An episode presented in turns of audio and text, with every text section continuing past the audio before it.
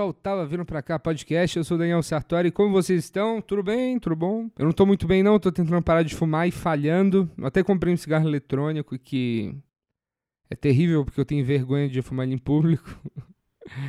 No papo de hoje eu conversei com Humberto Rosso. A gente teve uma entrevista incrível falando sobre, sobre comédia, humor negro, é, humor de insulto Limite do humor? Não.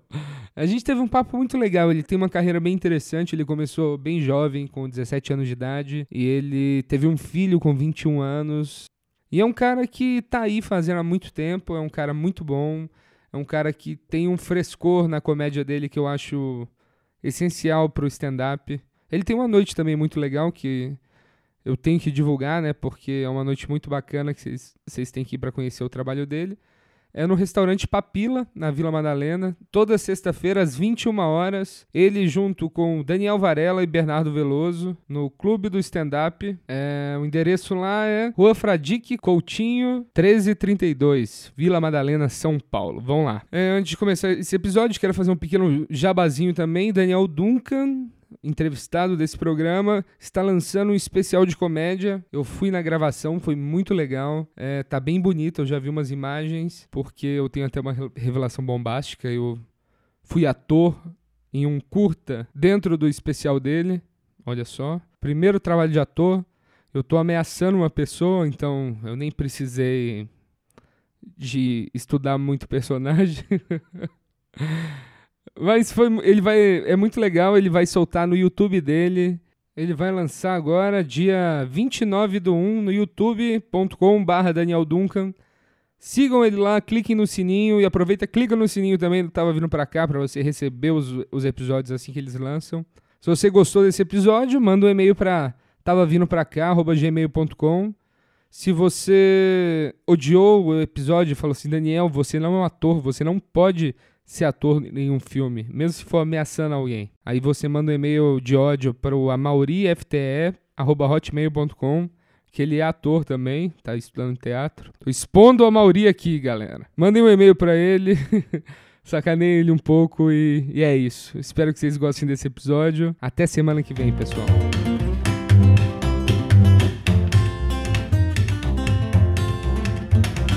Então, cara, eu tava vindo pra cá e um amigo meu me falou, ele me ligou para contar que, que ele cagou enquanto a namorada dele tomava banho. Ele achou isso o máximo, o cúmulo da intimidade.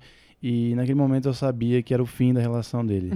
Dali para frente ia para o fim, ia para a fossa, mais especialmente porque é, a gente está nesse universo fecal.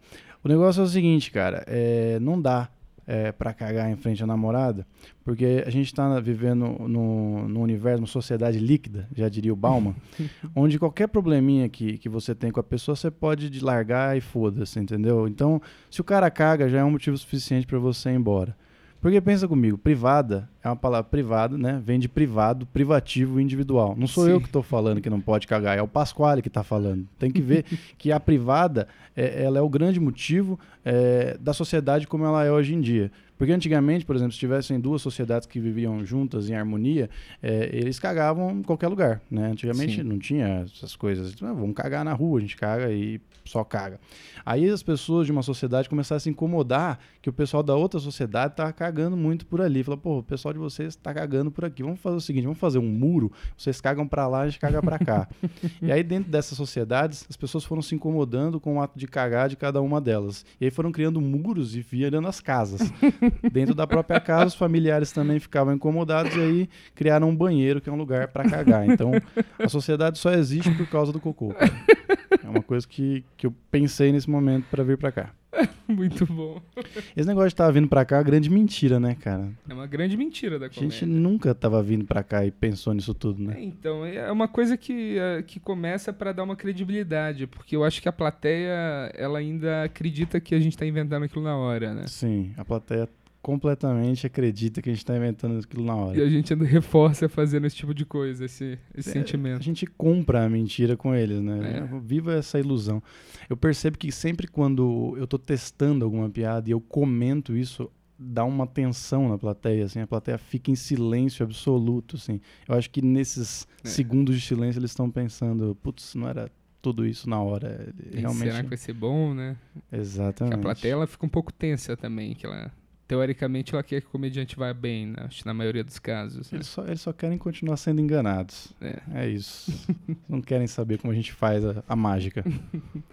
e eu acho isso um ponto de vista muito legal, que o, o comediante ele é meio que o um mágico mesmo. Dessa, de esconder, o, de esconder a, a punchline como seria esconder ela ao máximo como o mágico faz, só que ele entrega, né? O, mas essa grande distração, essa esse negócio de enganar a plateia, eu acho muito interessante. A gente escolhe muito bem as palavras para que em algum momento a gente não entregue já o que vai vir, né? Para que seja uma surpresa, né? É. Porque comédia é basicamente surpresa, né? Sim. Então a gente faz isso. E é muito engraçado a reação deles. Eles adoram quando a gente erra, né? Quando a gente Também. erra, eles, eles ficam felizes da vida ali. Eu fico impressionado como que com interação de plateia, por exemplo, como você faz uma piada de interação que a plateia realmente ela tá ali junto com você e ela quase pensou na piada junto, a risada é muito mais alta do que do que o que está acontecendo no momento. E como que essa surpresa acompanhada do do sentimento da plateia de tipo, ah, ele falou que é corintiano. Corintiano é, e pá, piada. Ele, Sim, eles praticamente imploram para você é. falar aquilo, né? E, cara, é, é, muito doido isso, né? Eu tava comentando com, com. Até com o Daniel Varela, inclusive estamos gravando na, na casa, casa dele. dele. no aniversário de Humberto Rosso. É, é verdade. Estou definhando hoje para 26 anos. Cara, com 25 eu me senti invencível. Com 26 cara, a minha vida tá acabando. É. Mas enfim, estamos aqui na mansão de Daniel Varela, o homem mais rico da comédia nacional. Estamos sentando em imóveis que são pessoas que estão contorcionando. Mexicanos. Estão mexicanos. Abaixados, assim como no Bruno.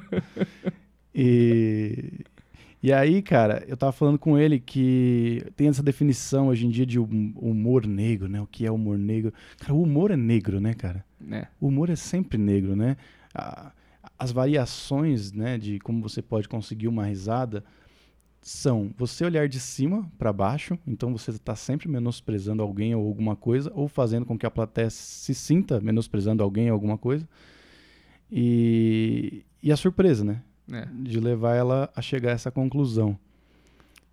E é muito doido, né? Quando você chega naquele ponto que eles estão praticamente pedindo para você fazer aquilo, né? É. Às, vezes, às vezes nem você entende aquilo sai da lógica, né, do, do que a gente tem como construir uma piada. Não, é, tipo, teve uma vez que eu, eu, eu, perguntei, eu tinha uma piada de signo, aí eu perguntei signo da menina na plateia e ela falou virgem. Nesse momento já teve um silêncio, assim, todo mundo tava esperando a piada. Uhum. Só que eu não tive coragem de fazer. Eu falei, não, não vou fazer essa piada. a plateia ficou bem decepcionada. Você tinha que ter. Não, talvez, talvez você fez o que seu, é, seu coração o que pediu. meu coração pediu na hora ali. Porque Aí que te diferencia da plateia, né? É. Você é um comediante, você tem que ir além do que eles estão esperando também, Sim, né? também.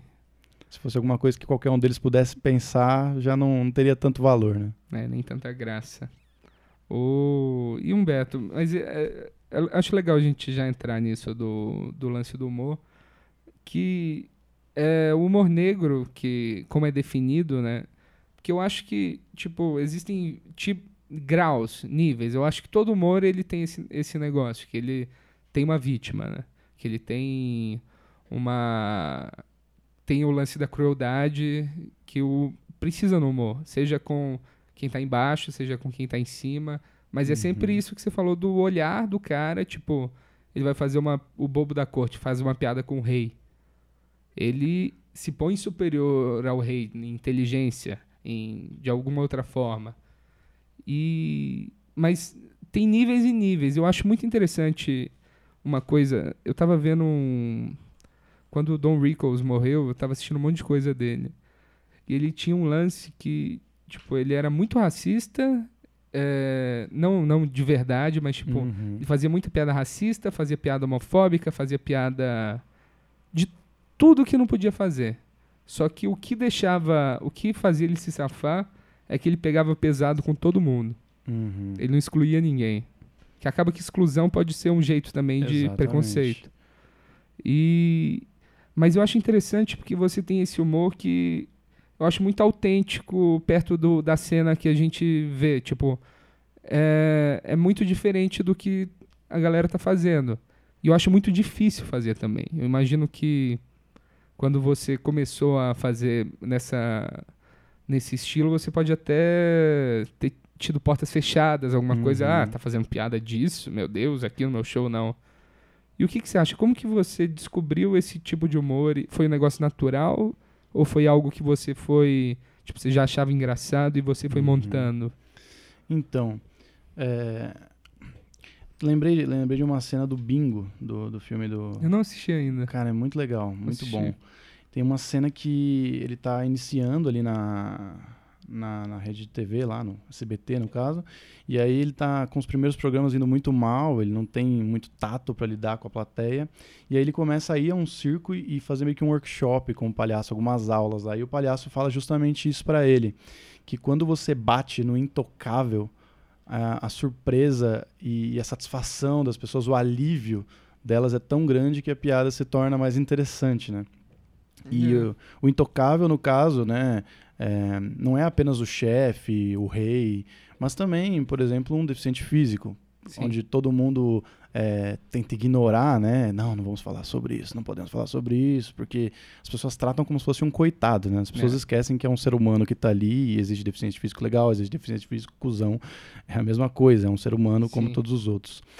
E então, por exemplo, um deficiente físico, no caso, ah, não pode fazer piada com isso. Então, quando você vai lá e ousa e, e, brinca com aquilo, é uma forma de você incluir. E também é uma forma de você causar uma surpresa muito maior. E aí uh, vai do tom da coisa. Realmente, quando eu comecei, para mim, para mim sempre foi muito natural, assim, falar sobre todas essas coisas. Só que o difícil foi achar a maneira certa de falar. É, isso que é o mais difícil. É muito complicado porque vai das emoções e referências que as pessoas têm para receber isso daí também. É, então, no começo, eu, eu não tinha o jeito certo de falar.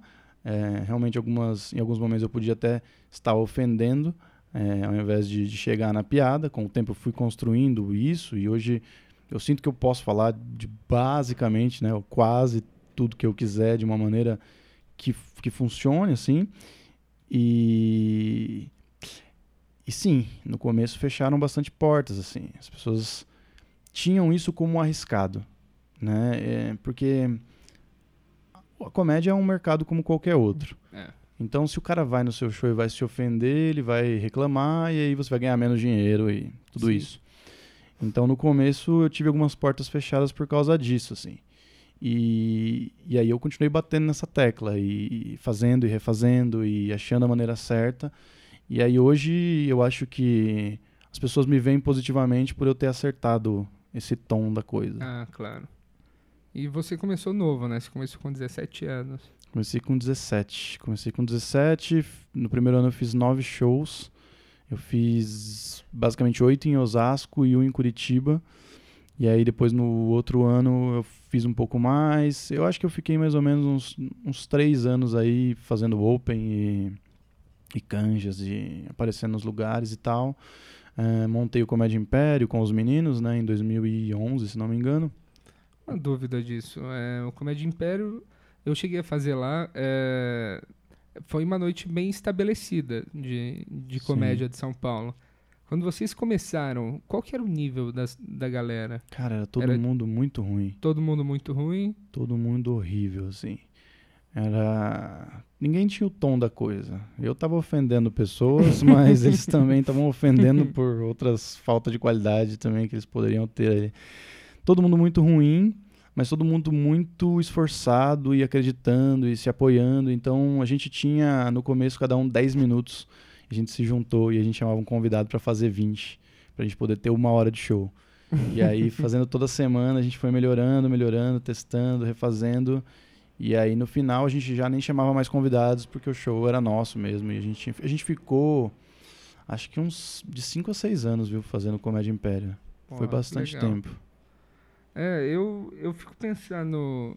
Esse formato de noite de grupo é muito difícil. Tipo, eu acho que a gente já tentou fazer grupo assim, Só que eu acho que tá mais difícil levar o público para o stand-up também. Sim, hoje existe eu um, sinto um pouco disso. um buraco, né? Entre o alto escalão, que tá lá lotando o teatro, e aí e o resto da galera, assim. Então todo mundo tem dificuldade para levar público e são poucos hoje que conseguem viver de comédia se não tem uma, uma mídia, alguma, algum público já bem estabelecido, né, cara? É um, é um desafio mesmo. Eu acho que é um momento bem difícil para quem tá começando agora, assim. Bem complicado. Não, eu- e isso de você ter começado novo, eu acho muito interessante porque eu fico, eu fico pensando no Daniel de 17 anos de idade. Se eu tivesse começado a fazer stand-up nessa época, eu acho que em um mês já estaria a cena toda me odiando. E eu acho que eu comecei, eu comecei com 26, com a idade que você tem agora. Uhum. Eu comecei com 26 e eu sinto que eu comecei na hora certa porque eu tô mais maduro. Tipo, eu já tenho. eu- vim pra São Paulo pra fazer a profissão e eu acho que foi a melhor época pra começar mesmo. Mas eu acho muito interessante isso. Uma vez você me falou um negócio que eu achei muito legal, que você falou que quando você gravou o primeiro Comedy Central, Uhum. você ainda não tava com a persona que você queria estar. Sim, sim. Você tava com quanto tempo de comédia quando você gravou o primeiro? Foi em 2014. Hoje é 2018. É, 22 anos. Tinha, tinha 22 anos. É, tinha 22 anos. Foi no ano que meu filho nasceu. Inclusive, acho que eu fiz piada sobre gravidez nesse, Fez, nesse. Comedy Central. Então, esse é um ponto do que aconteceu. Realmente eu comecei muito cedo. Eu comecei com 17. é, e aí eu não sabia muita coisa sobre a vida, né? Então, é um Exatamente. processo que eu estava saindo de criança para adulto ali e aprendendo a ver que- quem eu queria ser e tal. E, e eu era muito esforçado e, e naquela época não tinha tanta gente fazendo assim como tem hoje. Então eu consegui boas oportunidades, eu fiz em tudo quanto é canto que tinha para fazer. E, e foi muito cedo, de fato, assim. Eu acho que eu não, eu não aproveitei tão bem as oportunidades que eu tive porque eu não estava realmente preparado, assim. É, acho que eu poderia ter ido melhor é, nas coisas que eu fiz. Eu me, eu me orgulho bastante do, do Comedy Central. Acho que eu entreguei um bom material ali. Sim, é um ótimo. Até depois, no ano seguinte, eu gravei de novo e foi legal também e tal. Mas ali já tava virando a chavinha, sabe? Pra mim, virou, virou, começou a virar a chavinha quando eu fui pro Prêmio Multishow. Que eu tava com É. 20 anos e eu queria fazer desse jeito e as pessoas diziam que não. Que eu tinha que ser um cara simpático, eu tinha que forçar um sorriso, Número musical. o- número musical. E, é, eu, fiz o, eu fiz a seletiva e tem tipo, você tem que ter personagem, número musical e stand-up. Stand-up Oh. é a última coisa que eles querem. né? É o comediante completo, né? Você É. tem que ser um comediante completo, né? Parece um mercado de trabalho, tem que ser um cara versátil, né? O futebol de hoje em dia, tem que jogar em todas as posições. O número musical ainda pra mim até que eu até que eu, eu tava bem resolvido, porque naquela época era uma das coisas que eu tava tentando, então eu tinha coisas, né? Eu- o número musical inclusive foi uma das coisas bem positivas que eu fiz lá. Mas eu não sabia fazer personagem, eu não queria fazer personagem, não tinha interesse em fazer personagem, eles queriam forçar essa barra. E, pô, nem questiono. Era o que eles estavam procurando ali, só não era eu, entendeu? É. E aí foi bom pra mim, porque eu aprendi a enfrentar um pouco o que eles estavam dizendo e consegui achar e aí minha própria voz, sabe? Comecei a fazer de um jeito mais é, é aquilo, né? A persona é, é você levado à décima potência. Eu não sou um cara de sorrir muito, então eu peguei isso e, e elevei à décima potência. E aí as coisas começaram a virar mais. Eu comecei a me encontrar no palco. A escrita melhorou, sabe?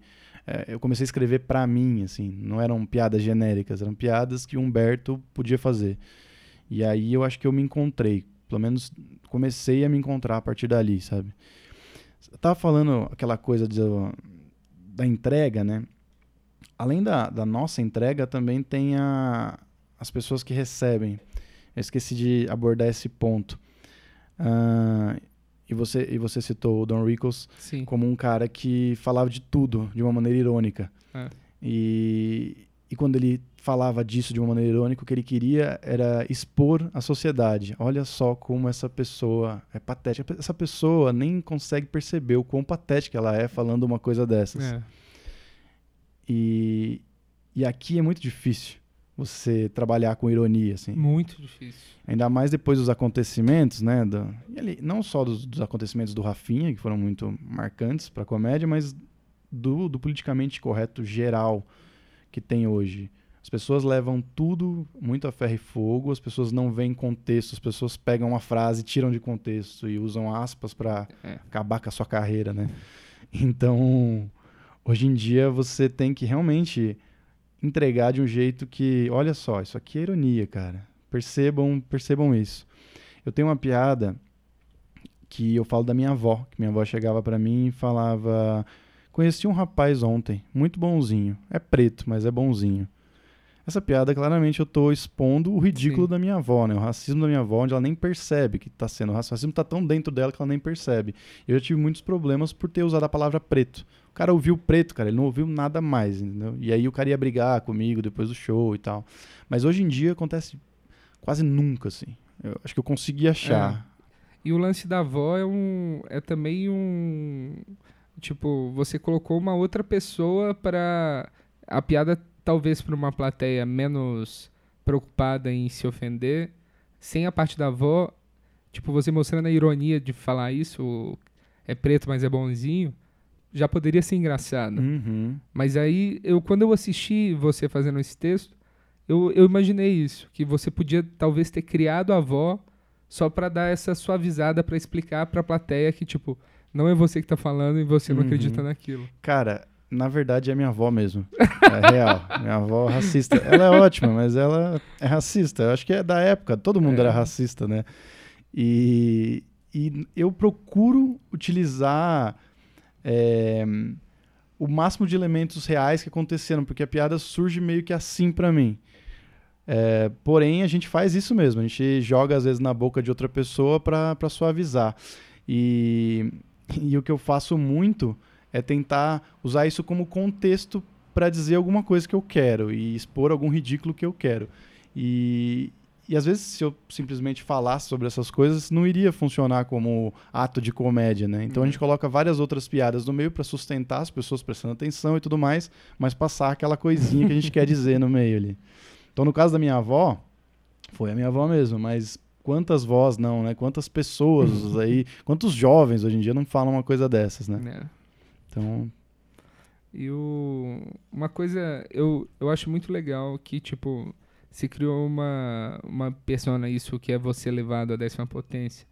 Que acho até legal a gente falar isso um pouco. Que existem várias teorias sobre, sobre a, essa tal persona. De, que eu acho que no Brasil os comediantes, eles.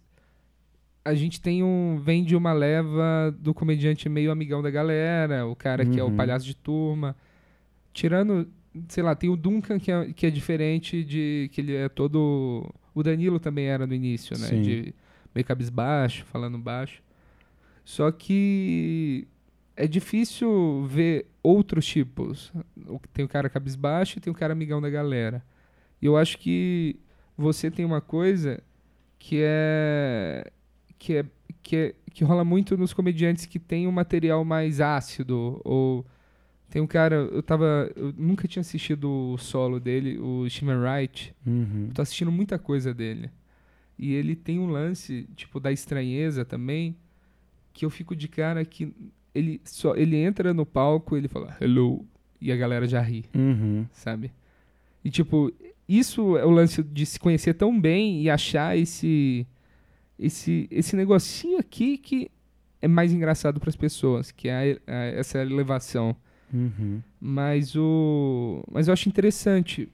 O Gerson Nick, ele, eu já, já vi várias entrevistas dele que ele foi um cara que se construiu mesmo. Que, tipo, ele pegou um pouco do, do Todd Berry, ele pegou um pouco do, do, do cara que eu acabei de falar, esqueci o nome. Steven Wright. Do Steven Wright. E ele meio que fez um Frankenstein para contar o tipo de piada que ele contava. Uhum. É um professor da faculdade meu, o Paulo Lustig. Eu falo que ele é meu, meu mentor, mas ele não sabe. Eu falo porque eu admiro muito. E ele falava isso, que a originalidade não existe, né? A é. originalidade, é. ela é 2 mais 2 igual a 5. Então, eu acho que é basicamente o que o Jason Nick fez, né? Ele pegou aqui, pegou aqui e transformou em algo novo, né? é. né? E o, o, Steven Wright é legal porque ele é, ele é água, né, cara? Ele, tipo, ele, ele não tem emoções, ele não vai Uhum. nem para um lado nem para o outro, ele não fica nervoso, ele é, tipo, neutro. Ele, e, e isso é o grande ponto dele, né? Ele, Sim. ele ganha na surpresa daí, só que como ele precisa de um texto muito forte para sustentar tudo isso, né? Sem emoções. Já o Jeselnik, ele é arrogante, né? É. Ele é, ele joga desse jeito. Eu imagino que deve ter sido muito difícil para eles, para as pessoas, para ele ter o tom de que as pessoas entendemos o que você está fazendo, ok, agora você pode falar o que você quiser. Eu, eu, eu, eu acho que eu sou sombrio, mas eh, eu não sou, eu não sou sombrio, só sombrio. Acho que eu, eu sou uma coisa inadequada de sombrio. Então eu, eu não vou para esse lado do loser, Claro. né? Eu sou esquisito, mas eu não vou para esse lado do loser. E, e é positivo para mim quando eu entro, por exemplo, no meio do show, porque eu consigo que a plateia tenha uma referência diferente e aí eu entro e surpreendo, mas eu preciso que eles se identifiquem comigo. Olha só, eu sou tão esquisito, eu sou tão diferente, mas vocês têm um pouquinho disso também, sabe? Vocês sentem o que eu sinto. É, isso é foda. É foda pensar nisso, achar isso, né? Que era até uma pergunta que eu tinha notado aqui, tipo, a diferença, como que é, que não tem muita gente fazendo o tipo de piada que você faz. Então, você sempre vai entrar depois de um, de um comediante que fez algo completamente diferente. E essa transição, como que ajusta a plateia para isso? Então, eu, como eu uso muito é, o silêncio,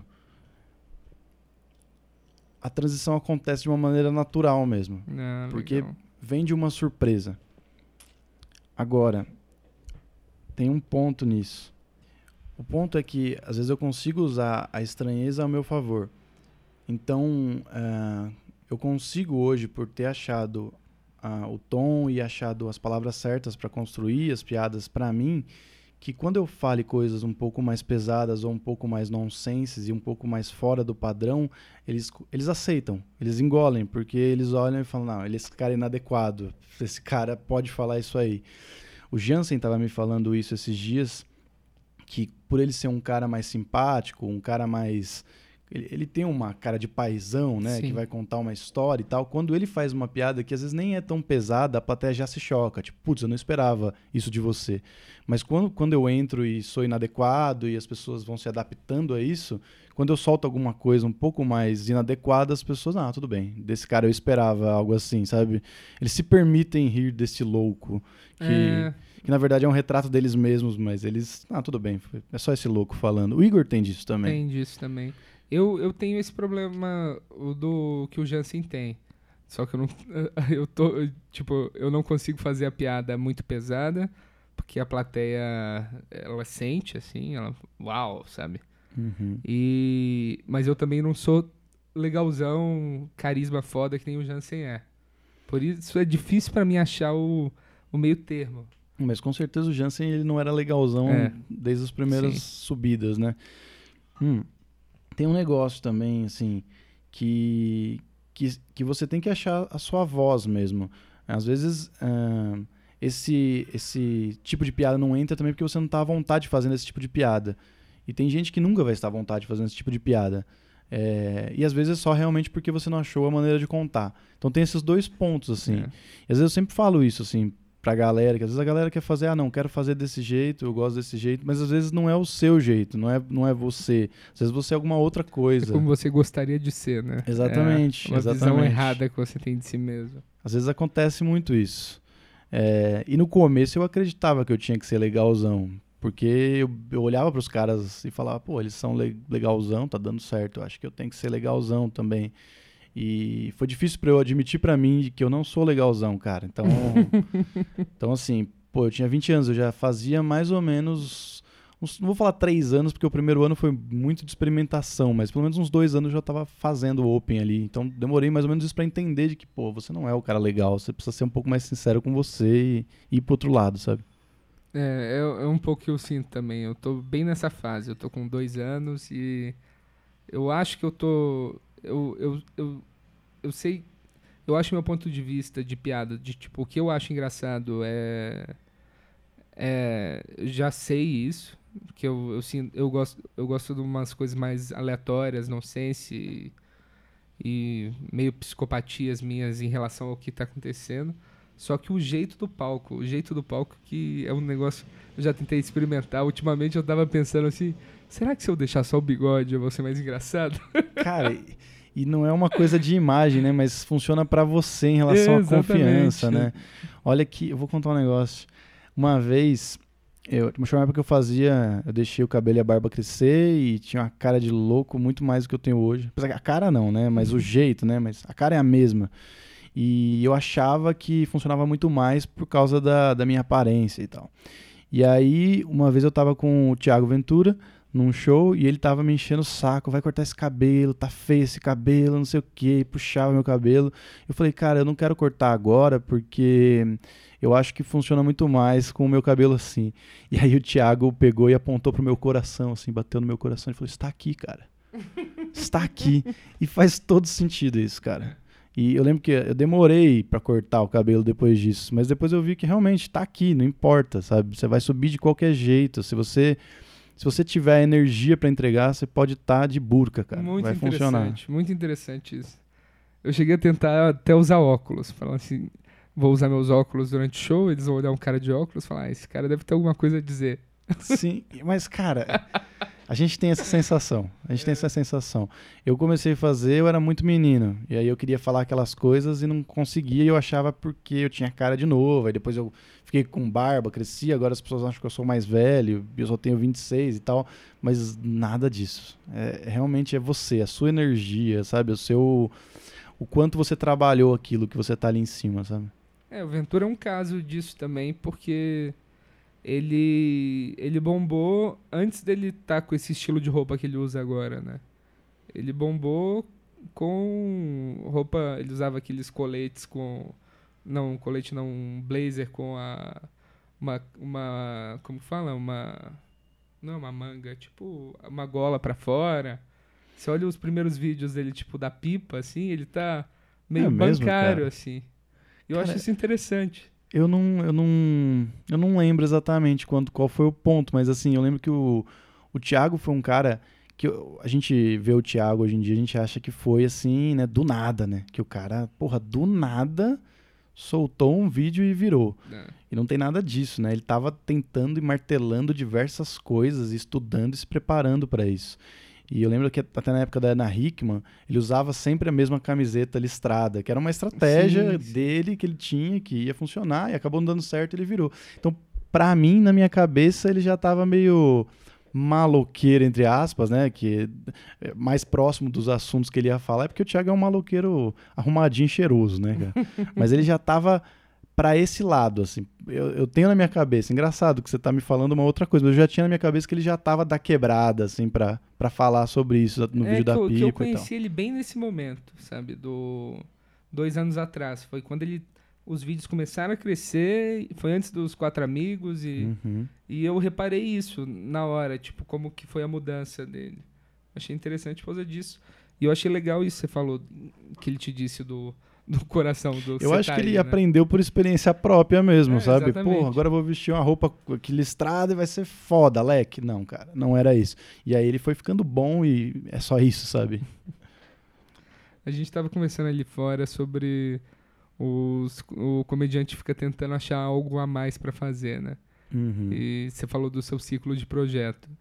Sim. É, o seu podcast, eu, cara, eu, eu gostava muito, assim, do e eu achava muito legal o assunto e a musiquinha animada, o contraste que dava, sabe? Pô, que bom que você gostava. Pena que era só você, né, cara? Mas que bom. Não, mas a galera vai. A galera vai escutar do podcast aqui. Eu vou. O podcast Fazer uma propaganda. Um, um péssimo um, dia para morrer. Pra morrer. Isso. Péssimo dia para morrer. Eu gostava muito de fazer, cara. É que realmente a gente tenta dividir o nosso tempo para fazer melhor as coisas. E o comediante, ele tem. Como eu acho que todo comediante é uma, um apanhado de, de referências, o cara quer fazer tudo, né? E isso mudou na minha vida depois que eu tive um filho, assim. Quando a minha esposa engravidou, é, eu tirei tudo da gaveta, todas as minhas ideias da gaveta, escrevi que nem um maluco, e aí eu tentei fazer série de TV, gravei piloto de série de TV, fiz um projeto de desenho animado, tem três episódios, projeto pronto, a gente ficou na beirinha ali do PROAC, e acabou não dando certo, mas sabe, tem isso aí, e aí eu fazia um monte de coisa ao mesmo tempo, mas aí eu percebi que eu precisava concentrar um pouco mais a minha cabeça em coisas para fazer mais objetivamente. Então eu comecei a tentar uma coisa de cada vez. E aí é, eu decidi fazer o podcast, por exemplo, e aí eu ter, fiz nove podcasts, beleza.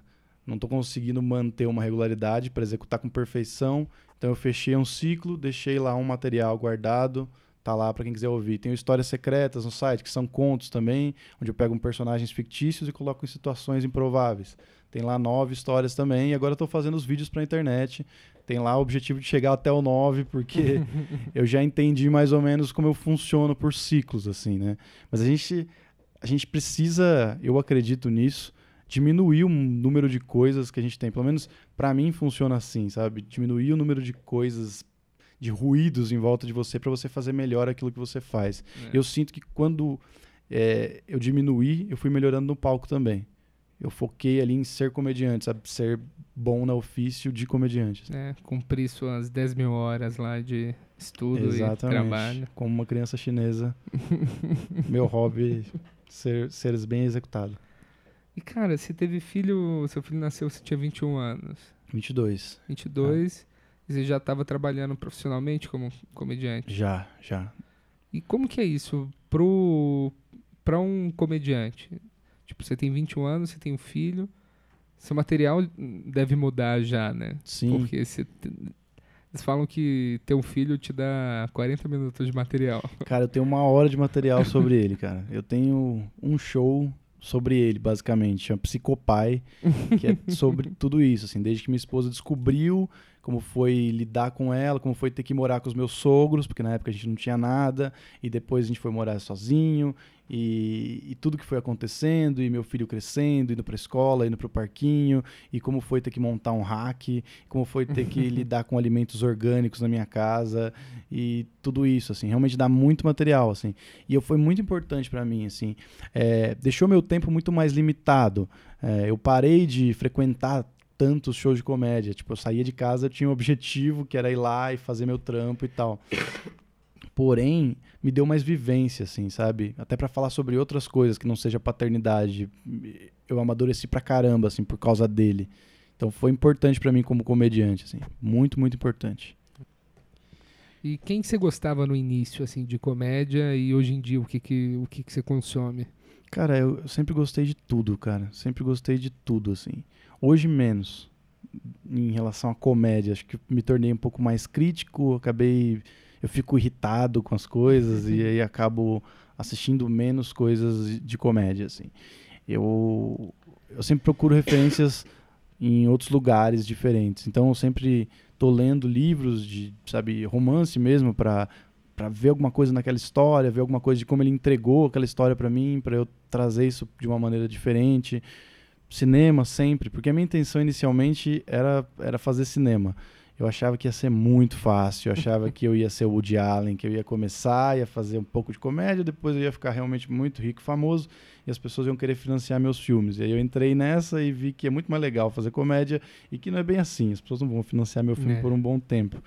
Então eu gosto muito de cinema, mas como comediante, é, eu acho que foi bem importante para mim o team meeting, porque ele procura fazer diferente, ele procura fazer de uma maneira diferente, ele tem muito da expressão, né, da, da coisa do olho, inclusive ele usa maquiagem, né, é. né, para poder realçar isso. E foi bem importante para mim para ver uma coisa, é possível fazer de um jeito mais mais sombrio, um pouco mais diferente mesmo do que tinha. É, acho que todo mundo cita o Luis C.K. e o Bill Burr, porque hoje eles são os melhores argumentadores, e é basicamente é. isso que a gente faz no palco. Então são importantes para mim também. Jim Jeffries também é muito importante para mim também.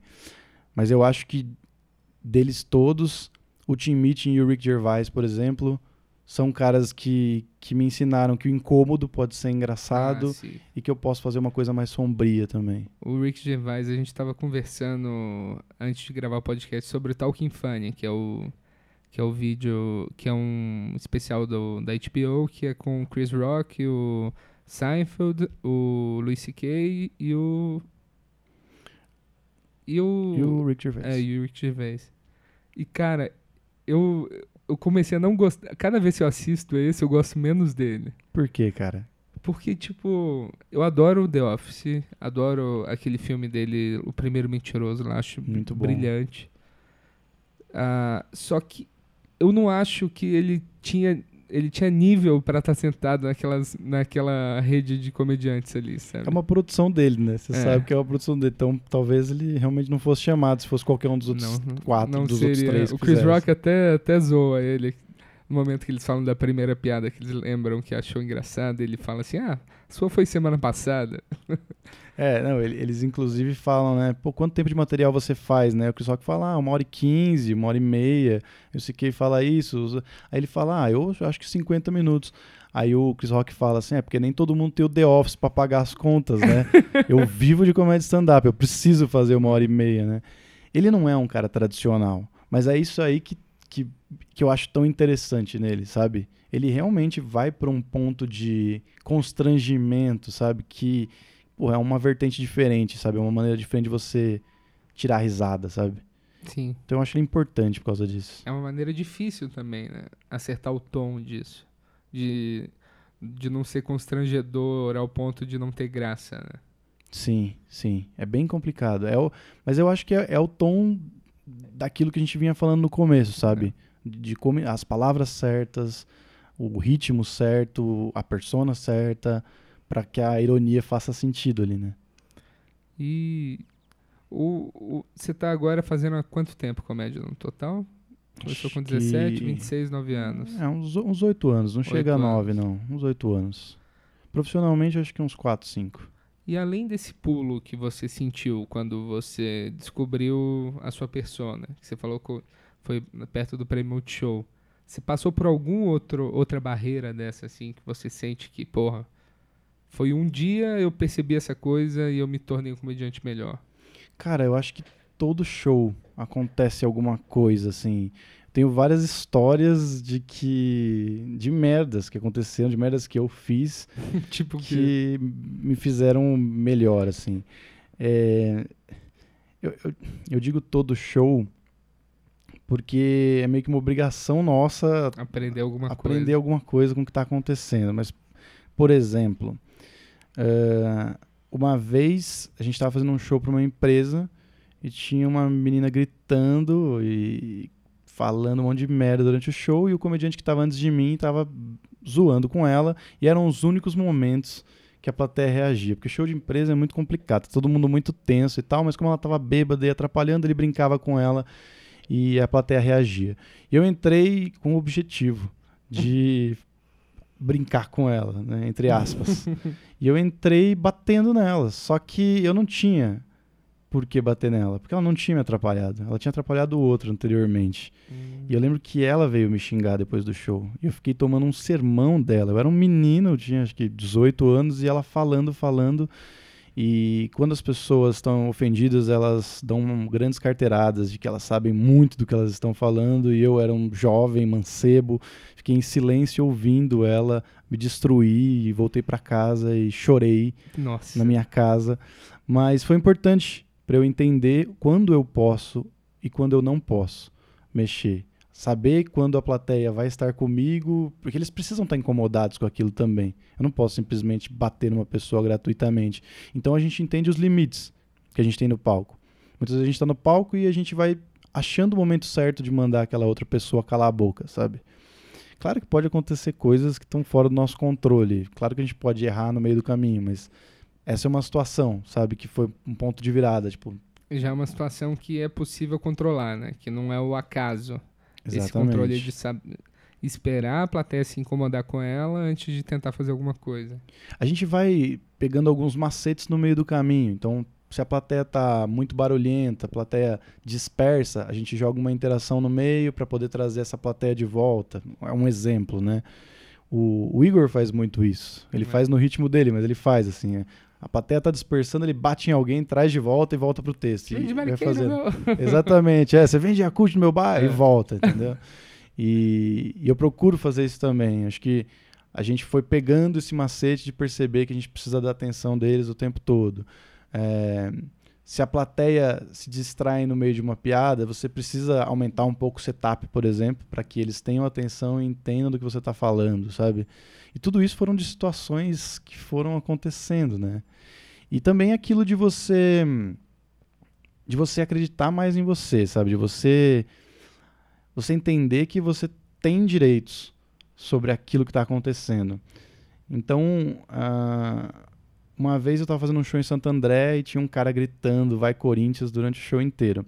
E o mestre cerimônias, inclusive uma das pessoas que diziam que eu não podia fazer aquilo que eu fazia porque incomodava, e, enfim, é, não reagia, não reagia e a plateia foi se afundando porque a plateia começou a se sentir dominada por aquilo, né?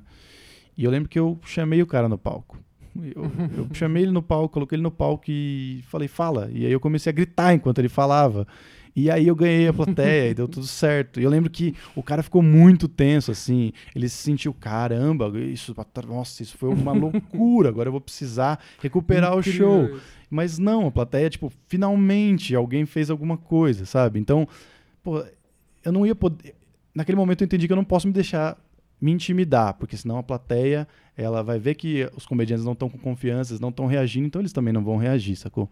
Então são essas pequenas é. coisas que vão acontecendo e é só o palco que vai te dar, sabe? Você indo lá e quebrando a cabeça e errando e voltando para casa chorando, e aí no outro dia você vai e faz diferente, sabe? Você tá cascudo daquilo. Porra, isso da confiança é bizarro como que isso interfere no humor, né? Tipo, eu, eu gravo todo show meu em áudio. Aí tem show que eu. O último show que eu fiz com vocês lá, minha piada de fechamento, eu faço ela há bastante tempo e eu vou adicionando coisas. E naquele dia. E ela sempre funciona bem. Naquele dia não funcionou. Eu fui ouvir o áudio, cara. A diferença que você conta, tipo, contei a, a mesma piada. Mesma piada. Só que energia, confiança, a piada não entrou tão, não entrou tão bem. Cara, se você gagueja um segundo, é. a piada já não entra tão bem, né, cara? É uma matemática esse negócio mesmo. Assim. A não ser que você assuma a gagueira, né? Tipo, a insegurança. Que aí, aí você ganha uma outra piada, mas é. aquela você perdeu. No seu caso, por exemplo, que é a piada de fechar, você ia precisar de, uma, de um outro não, recurso. Teria né? que ser minha persona, isso da insegurança. Né? Uhum. Talvez seja, olha só. Talvez seja Talvez isso seja. que eu tenha, tenha que. é, a gente pode se encontrar em, em diversas coisas, assim. É. Hoje a gente estava na rádio lá, gravando um, uma coisa lá na Rádio Energia 97 com o Bernardo Veloso. Bernardo Veloso. Berninha da galera. A gente estava lá com ele e aí tava um cara que grava vídeos pro YouTube e ele fala sobre empreendedorismo e essas coisas. E aí, é, essas coisas que a gente ama, né? E aí ele tava pedindo dicas de como ser mais engraçado. Ele falou: "Não, porque eu sou um cara meio quietão e tal". E aí ele falou, cara, não tem uma dica de como você ser mais engraçado. Talvez seja engraçado o fato de você ser quietão, então aposta nisso, sabe? A graça tá em... todo mundo tem alguma graça. Às vezes é que o cara realmente ele tá querendo ser outra coisa que ele não é. E aí, aí tá forçando uma barra, né? Então às vezes a graça tá é. nisso, é. né? No fato do cara ser quietão e tudo mais. E quando você decidiu fazer stand-up, você já se sentia um cara engraçado ou você viu e falou assim, eu consigo fazer aquilo? Cara, eu comecei a fazer porque ninguém, é, poucos admitem, mas a gente começa a fazer porque a gente realmente se acha muito especial. A gente fala, cara, eu é. tenho algo a dizer e essas 100 pessoas precisam ouvir. Na verdade, não é nada disso. A gente vai criando coisas úteis e aprendendo a dizer coisas úteis com o tempo, como a gente se forma quando pessoa, né? Mas eu, eu sempre gostei de criar coisas, histórias. Na escola eu fazia filmes, sempre escrevi. E, e eu vi no stand-up uma oportunidade porque eu podia ser eu mesmo ali falando as minhas coisas, o que eu penso. Eu não precisava. É, não precisava estar fazendo uma cena, não precisava de câmeras e de grandes de ninguém. ninguém, sem, sem intermediários, era eu e o microfone. E então esse foi o motivo para eu ter escolhido o estilo assim. E aí eu queria fazer cinema. E aí hoje em dia eu não quero fazer cinema, eu quero fazer comédia. É muito bom, é muito desafiador e, e é muito prazeroso também, sabe? Porra, que legal que com oito anos você sente essa, essa, essa chama assim ainda, né? Porque já tive momentos assim de. Ah, passa. Tem uma semana você fala assim, ah, Semana eu não aguento mais em show. Sim, cara, às vezes eu ia, eu ia mal no show e aí eu ia no cinema sozinho. ah, sabe? Tipo, tocava músicas tristes na minha cabeça e aí só precisava daquele tempo para respirar. Porque É, a gente que é comediante, tipo, o dia seguinte pro comediante é só no próximo show. é. Então, se você foi um merda no show, você vai ser um merda durante toda aquela semana, até você subir no palco de novo e provar que você não é um merda. E geralmente o show que você fez depois de um show ruim é um show bom, né? É um show bom, é um show bom. Você alivia a tensão que você tá sentindo. Então é isso, a gente vai se sentir um bosta durante a semana toda, a gente tem a chance de provar. E não é provar pra eles, é provar pra si mesmo. É um negócio muito pessoal. A comédia é pra. A gente não faz comédia pro público. Eu odeio esse tipo de cara que fala: não, eu faço comédia por causa dos meus fãs, a alegria dos meus fãs é o que me dá prazer. não, cara, você só quer se sentir melhor. É só por isso. Que é um lance que a gente tenta.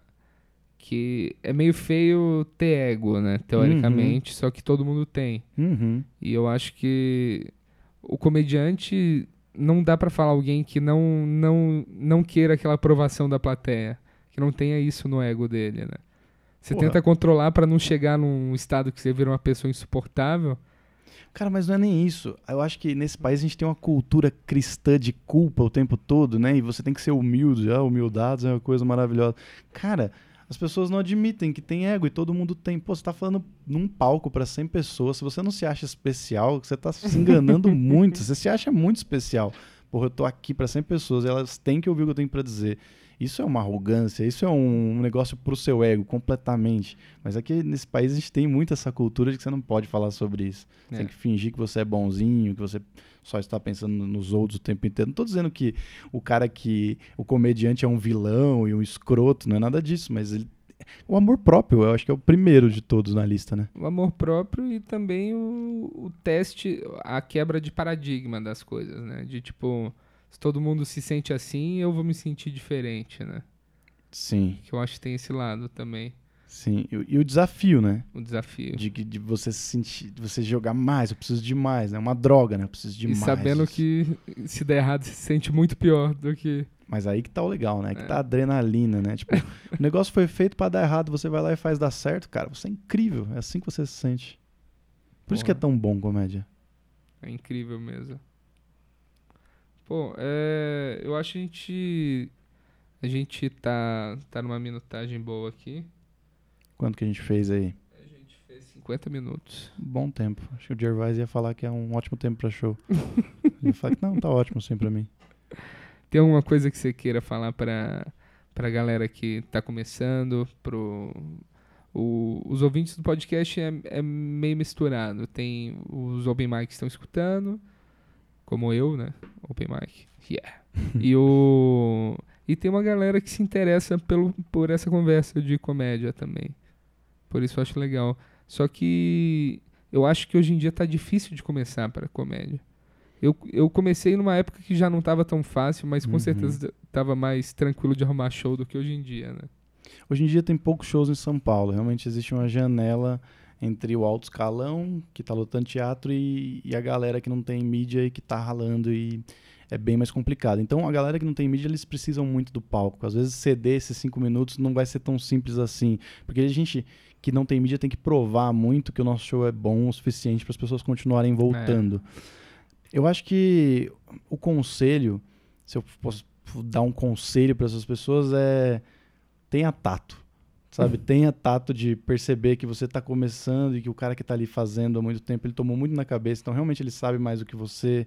Então, você vai demorar para aprimorar tudo que você está fazendo e criando e que esse cara ele merece respeito, então ele vai estar abrindo um espaço para você, trate ele bem, tenha calma, Ele não espere. tem obrigação nenhuma de abrir espaço. Ele não tem obrigação nenhuma. E ele também teve que batalhar pelo espaço dele. Ele também teve que esperar semanas e semanas e meses para poder ter cinco minutos e, e- e evoluir com o pouco tempo que ele tinha.